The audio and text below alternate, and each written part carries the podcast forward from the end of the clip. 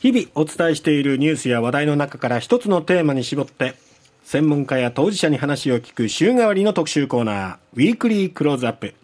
今週は年末年始におすすめの映画というテーマでお送りしております。今日もこの方にお家で楽しめるおすすめ映画について伺います。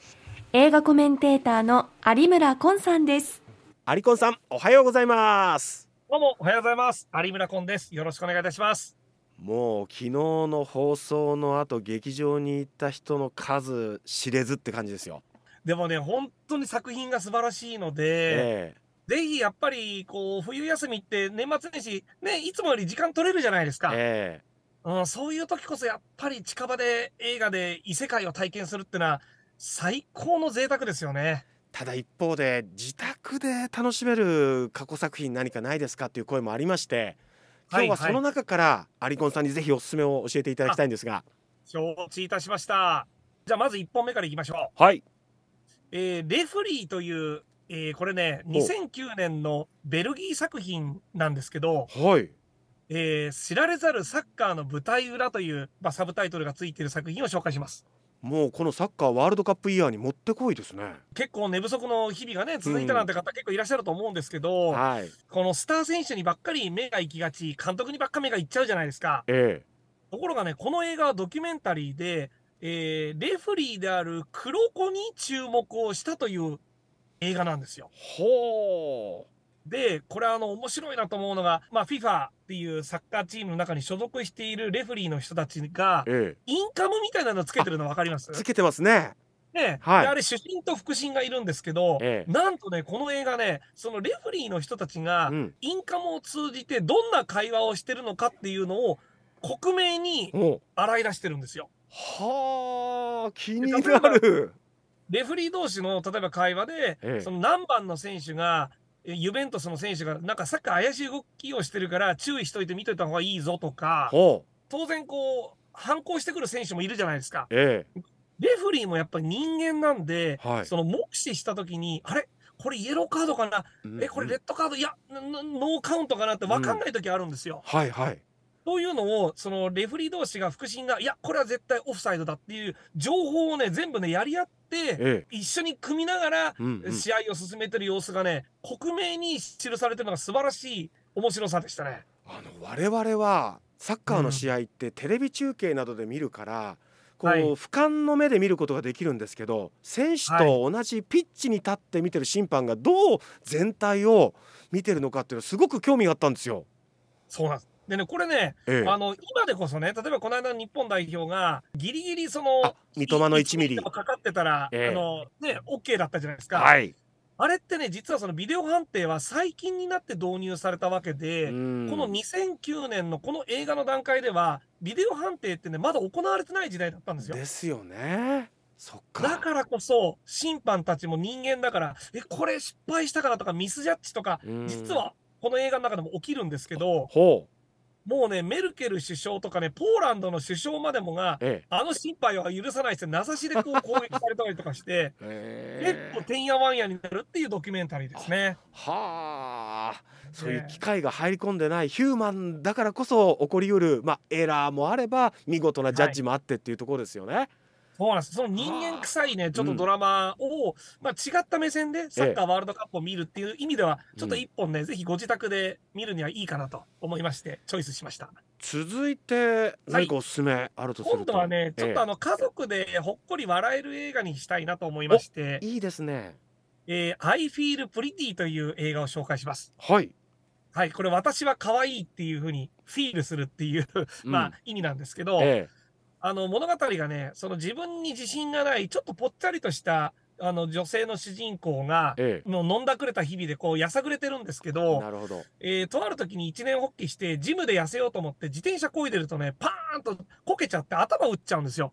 そしたら、あ大丈夫ですか？って医務室でこうパッと目覚めたら、え、鏡を見るとね、自分がスーパーモデルの体型になってるように見えるんですよ。ええ、ただ、え、周りのトレーナーとか大丈夫ですかって言ってる人たちからすると何にも変わってないわけですよ。なるほど。私こんなスーパーモデルになってるなんつって、ほら見て見てって言うんだけど、周りからポカーンと見られちゃうわけですよね。ええ、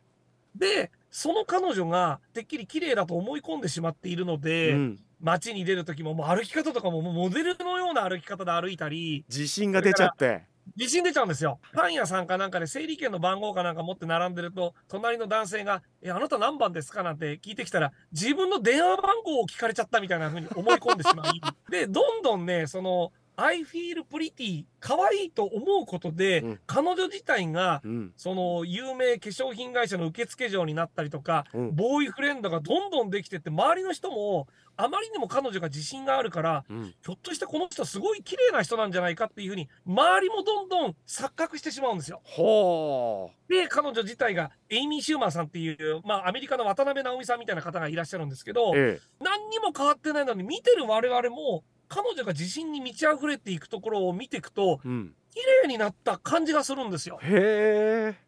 ところが、はい、最後何かの表紙でバーンと頭を打ったら、ええ、元に戻るのに、まあ、あの彼女が、まあ、見ちゃうわけですよね自分自身を。なるほど。た時に最後、彼女が選んだ決断とは一体何だったのかっていう物語です。うわこれは気になるなその先が。やっぱりこう病は気からとかさ自分自身を暗示にかけて周り主がそれにこう魅了されていくと言いますか、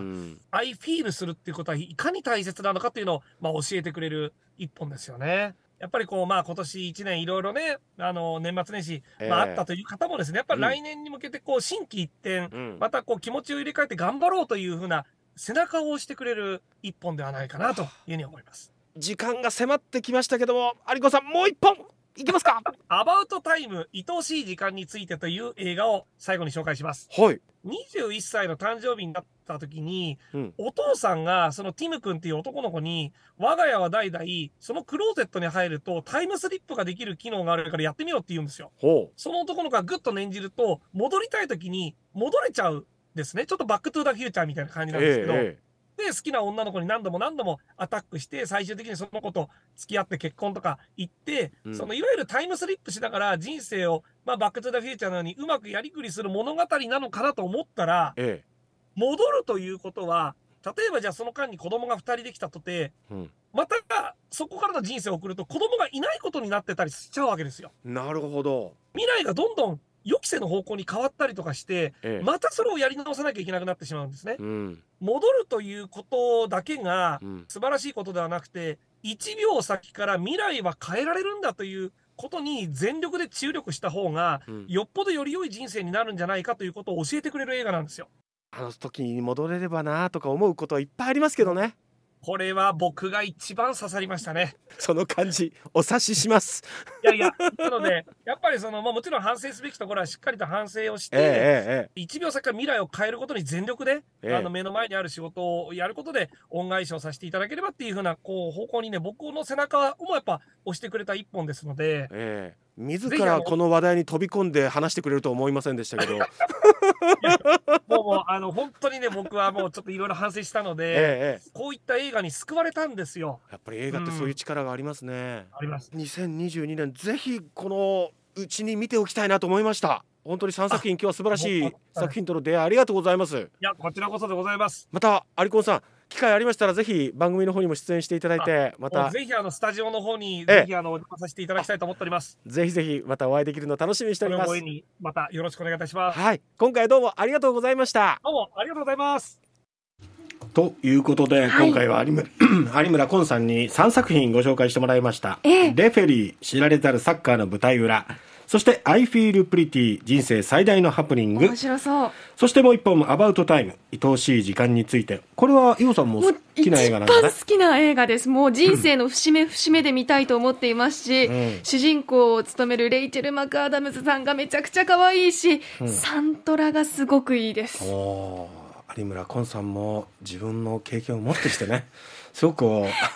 励まされた部分もあったようですけれどもね、えー、映画コメンテーター有村昆さんに話を聞きました。